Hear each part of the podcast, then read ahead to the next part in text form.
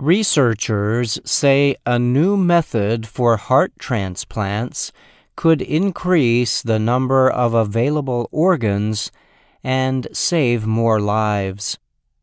Currently, most transplanted hearts come from donors who have been declared brain dead. This means the person no longer has signs of brain function after suffering a serious injury. In a brain death, machines can keep the body breathing and can provide oxygen to organs until they can be recovered and put on ice. But the new method would take hearts from medical cases known as circulatory deaths. These cases are also known as donation after circulatory death, or DCD. Circulatory deaths happen when a person has a non survivable brain injury but still has some brain function. In these cases, family members can decide to withdraw all life support measures. This means organs go without oxygen for a time before they can be recovered. Currently, kidneys and some other organs are taken from people suffering circulatory deaths. But doctors have resisted using hearts because of possible organ damage from a lack of oxygen. A new study suggests that hearts might also be recoverable from cases of circulatory deaths. Researchers at North Carolina's Duke University School of Medicine led the study, which was recently published in the New England Journal of Medicine. The researchers said using hearts from circulatory deaths could possibly give thousands more patients a chance at a life saving transplant and it could increase the number of donor hearts by 30%.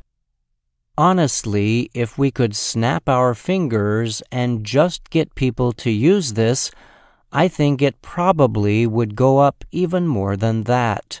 Transplant doctor Jacob Schroder told the Associated Press. This really should be standard of care, he said. With the new method, doctors can remove hearts in circulatory deaths and put them in a machine that reanimates them. This process pumps blood and nutrients through the heart as they are being transported. The organs can also be tested to make sure they are effectively functioning before they are transplanted. The study involved multiple hospitals around the country as well as 180 transplant patients. Half the patients received DCD hearts, and half were given hearts from brain dead donors that were transported on ice. Survival rates six months later were about the same 94% for recipients of cardiac death donations and 90% for those who got the usual hearts, the researchers reported.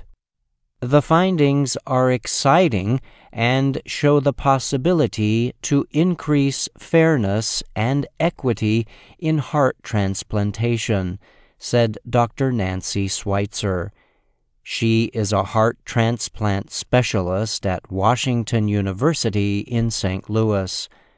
Sweitzer, who was not part of the study, said she thinks the new method will permit more people with heart failure to receive life saving treatment. In the U.S. last year, 4,111 heart transplants were performed while this was a record number, it is not nearly enough to meet the need. Hundreds of thousands of people suffer from advanced heart failure, but many are never offered a transplant. Still others die waiting for one.